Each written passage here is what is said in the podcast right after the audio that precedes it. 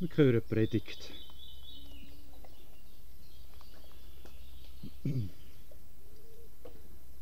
Liebe Gemeinde, nicht weit entfernt von uns steht die Kapelle Maria am Hohen Weg.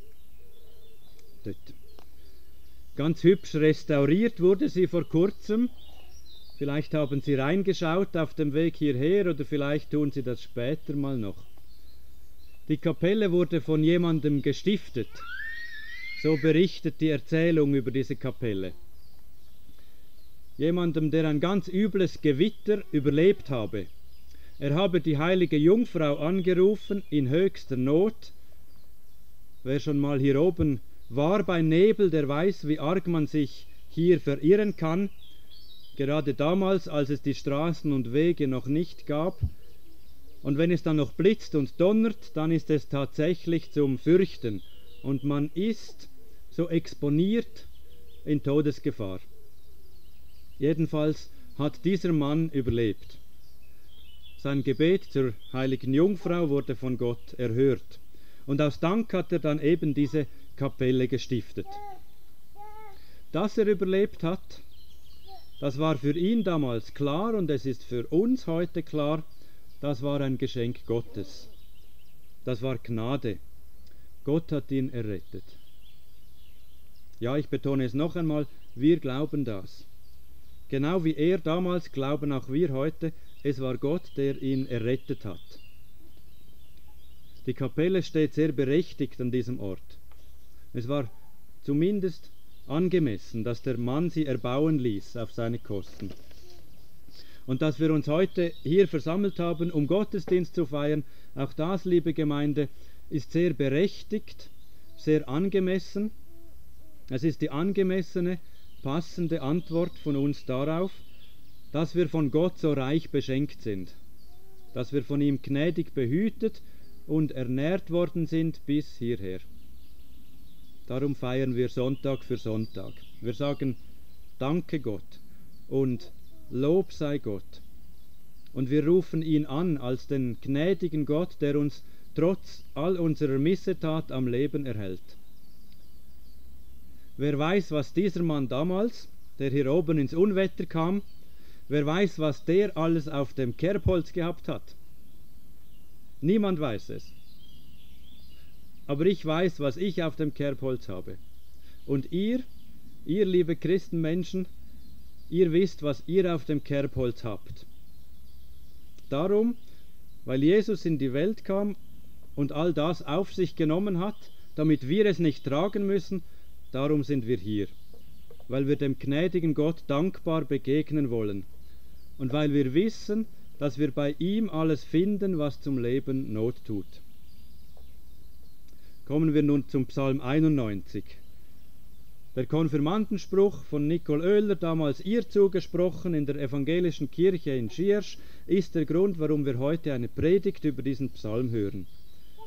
Nicoles Konfirmandenspruch besteht aus den ersten beiden Versen. Ihr habt äh, Verse bekommen, Vers 1 und 2. Die, die Vers 1 und 2 haben, nicht alle, aber die, die Vers 1 und 2 haben, lest den doch nochmals ganz laut, so dass alle den hören. Also wo 91,1 steht, die zuerst und dann 91,2. Achtung, fertig, los. Wer unter dem Schirm des Höchsten sitzt, und unter dem Schatten des Allmächtigen bleibt, der spricht zu dem Herrn, meine Zuversicht und meine Burg, mein Gott, auf den ich hoffe. Wir haben nochmals die ersten zwei Verse gehört. Von Anfang an also ist klar, dieser Psalm ist ein Hoffnungspsalm und ein Psalm des Vertrauens. Da vertraut jemand auf den Allmächtigen. Und es geht weiter mit Vers 3 Wer hat den Vers 3 mit mir sprechen? Denn er errettet dich vom Strick des Jägers und von der verderblichen Pest. Ja, das glauben wir, liebe Gemeinde, dass Gott uns rettet. Wie damals der Mann in der Geschichte, der hier oben errettet worden ist und überlebt hat und die Kapelle gestiftet hat.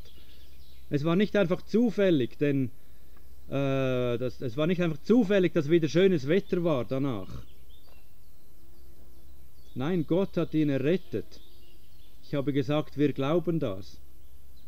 Und was der Psalm sagt, das glauben wir. Gott rettet vom Strick des Jägers und von der verderblichen Pest.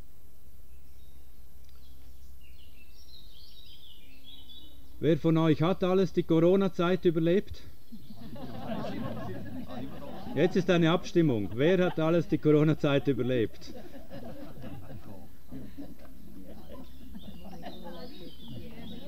Wer, wer von euch wurde noch nie von einem Jäger getötet?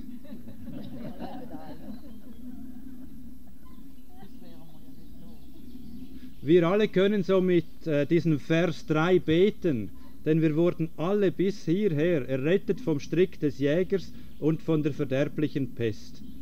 Wir sitzen offensichtlich unter dem Schirm des Höchsten. Dass dies nicht ein Regenschirm ist, der allen Regen abhält, ist, glaube ich, klar. Dem Kapellenstifter damals war es auf jeden Fall klar, der wurde sicher total verregnet. Aber lassen wir die Spekulationen über die Details von damals. Worauf ich eingehen will und was dieser Psalm sagt, ist folgendes. Die Hoffnung auf Gott zu setzen ist gut. Heutzutage wird ja oft gesagt, ja, ich werte nicht, man soll nicht werten. Die Bibel macht genau das Gegenteil. Die Bibel wertet den ganzen, von vorne bis hinten. Es wird immer gewertet. Die Bibel wertet, wer seine Hoffnung auf Gott setzt, der tut etwas Gutes, der tut das Richtige. Es gibt Gut und Böse, richtig und falsch. Die Hoffnung auf Gott zu setzen ist gut. Wir sollen uns bewusst unter diesen Schirm des Höchsten begeben und im Schatten des Allmächtigen bleiben. Wir sollen uns nicht abkehren, von ihm und unser Heil woanders suchen. Unser Lebensglück und unser Liebesglück und unsere Gesundheit etc. etc. Das sollen wir alles nicht woanders suchen, sondern bei Gott. Wir sollen ganz bewusst sagen, meine Zuversicht und meine Burg, das ist Gott. Gott, du bist meine Zuversicht. Sag das mal mit mir zusammen. Gott, du bist meine Zuversicht. Gott, auf dich hoffe ich. Gott, auf dich hoffe ich. Der Psalm fordert uns auf, diese Sätze zu sprechen. Damals als Konfirmandenspruch hat der Nicole Oehler aufgefordert, setze dein Vertrauen auf Gott. Und heute sagt er dasselbe.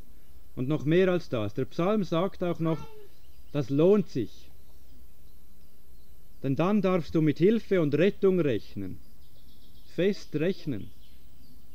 Rechnen heißt ja nicht vermuten oder schätzen. Meine Tochter kommt mir da in den Sinn, äh, die in den Kindergarten geht, nicht Sarah, sondern die ältere. Äh, wenn ich ihr eine Rechnungsaufgabe gebe, dann macht sie immer auch mit. Wenn ich sage, was gibt 3 und 3? 35 oder so ähnlich. Mit voller Überzeugung. Nein, rechnen ist das noch nicht.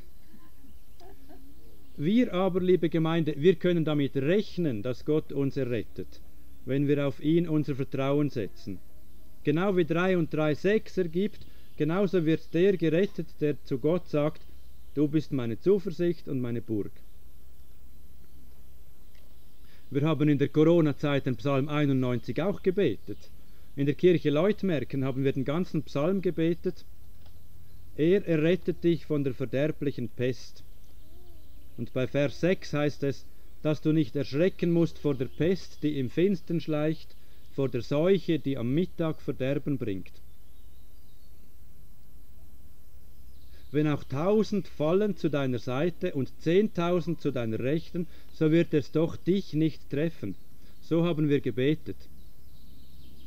Die Zahl 10.000 passt zahlenmäßig gar nicht mal so schlecht zur Corona-Todesfallstatistik der Schweiz. Im Jahr 2020 waren es gut 9000, im Jahr 2021 waren es nochmals fast 6000 Tote. So wird es doch dich nicht treffen, heißt es im Psalm. Weiter heißt es dann, ja, du wirst es mit eigenen Augen sehen und schauen, wie den Gottlosen vergolten wird. Nun, liebe Gemeinde, ich hüte mich davor, die an Corona Verstorbenen als Gottlose zu bezeichnen, Selbstverständlich kommt mir das nicht in den Sinn. Es ist nicht an uns, über andere Menschen Urteile zu fällen. wenn sie gestorben sind, dann erst recht nicht. Aber ich will euch dennoch auf die Wahrheit und die Kraft dieses Psalmverses aufmerksam machen. Denn es ist schon so im Leben, wir sehen, wie die anderen drankommen. Das ist nicht schön. Und niemand von uns tut dies mit Schadenfreude oder so, sicher nicht. Aber trotzdem, wir sehen im Moment beispielsweise, wie die Leute im Osten leiden müssen und sterben müssen. Das ist schrecklich. Schrecklich. Das heißt, wir müssen erschrecken. Wir kriegen mit, was bei den anderen Schlimmes passiert. Sie tun uns leid. Wir können nichts machen. Und wir erschrecken vor der Gewalt. Verstehen können wir das Ganze nicht. Die Bibel erklärt uns nicht, warum Gott das eine tut und das andere lässt. Gott ist viel größer. Wir können ihn nicht fassen. Aber wir können und müssen ihn fürchten. Wir sollen erschrecken, das sagt der Psalm 91. Wir sollen erschrecken darüber, wie vor unseren Augen den Gottlosen vergolten wird. Das ist ein hartes Wort. Doch es ist unsere Lebenserfahrung und die Erfahrung des Dichters dieses Psalms. Wer bei Gott seine Zuflucht sucht, der wird nicht zu Schanden. Möglicherweise war es Moses, der diesen Psalm gedichtet hat. Er, der zuschauen und miterleben konnte, wie zu seinen Seiten, zu beiden Seiten Leute starben. Einfach wegstarben, reihenweise. Und er hat erlebt, wie Gott ihn schützte wie Gott bei ihm war in der Not, wie Gott ihn zu Ehren gebracht hat. Moses hat erkannt, dass Gott den erhören wird, der ihn anruft. Wer Gott nicht anruft, nun darüber sagt der Psalm nichts. Aber wer Gott anruft, der wird von Gott gesättigt mit langem Leben und diesem wird Gottes Heil gezeigt. Ein krasser Psalm. Wir merken es, liebe Gemeinde, wir spüren es. Hier wird von einem Gott gesungen, der nicht einfach der liebe Gott ist. Den gibt es ja sowieso nicht, den lieben Gott. Es gibt den Höchsten. Es gibt den Allmächtigen. Es gibt den Herrn. Und wir können ihn anrufen und sagen, lieber Gott. Ja, das können wir schon. Zu Gott beten und sagen, lieber Gott. Denn er ist uns lieb und wir sind ihm lieb. Insofern stimmt es absolut, wenn wir lieber Gott sagen. Aber es ist eben der Allmächtige und der Unverfügbare. Er ist uns gegenüber nicht rechenschaftspflichtig. Er erklärt nicht, warum er dieses tut und jenes lässt. Aber er sagt, ich rette den, der meinen Namen kennt. Wer mich anruft in der Not, der darf mit mir rechnen. Darauf vertrauen wir das glauben wir und hierzu sprechen wir Amen. Wir beten den Psalm nochmal zusammen, so wie Sie den Zettel bekommen haben in dieser Reihenfolge. Man muss recht aufpassen, ich helfe ein bisschen mit. Psalm 91, die mit dem ersten Vers kommen zuerst dran. Tun wir ihn nochmal durchlesen. Wer unter dem Schirm des Höchsten sitzt, und unter dem Schatten des Allmächtigen bleibt, der spricht zu dem Herrn, meine Zuversicht und meine Burg, mein Gott, auf den ich hoffe. Denn er errettet dich vom Strick des Jägers und von der verderblichen Pest. Er wird dich mit seinen Fittichen decken, und Zuflucht wirst du haben unter seinen Flügeln. Seine Wahrheit ist Schirm und Schild dass du nicht erschrecken musst vor dem Grauen der Nacht, vor den Pfeilen, die des Tages fliegen, vor der Pest, die im Finstern schleicht, vor der Seuche, die am Mittag Verderben bringt, wenn auch Tausende fallen an deiner Seite und Zehntausende zu deiner Rechten, so wird es doch dich nicht treffen. Ja, du wirst es mit eigenen Augen sehen, und schauen, wie den Gottlosen vergolten wird. Denn der Herr ist deine Zuversicht, der Höchste ist deine Zuflucht. Es wird dir kein Übel begegnen und keine Plage wird sich deinem Hause nahen, denn er hat seinen Engeln befohlen, dass sie dich behüten auf allen deinen Wegen. 12. Dass sie dich auf den Händen tragen und tu deinen Fuß nicht an einen Stein stoßen. 13. Über Löwen und Ottern wirst du gehen und junge Löwen und Drachen niedertreten. 14. Er liebt mich, darum will ich ihn erretten. Er kennt meinen Namen, darum will ich ihn schützen. 15. Er ruft mich an, darum will ich ihn erhören. Ich bin bei ihm in der Not. Ich will ihn herausreißen und zu Ehren bringen. 16.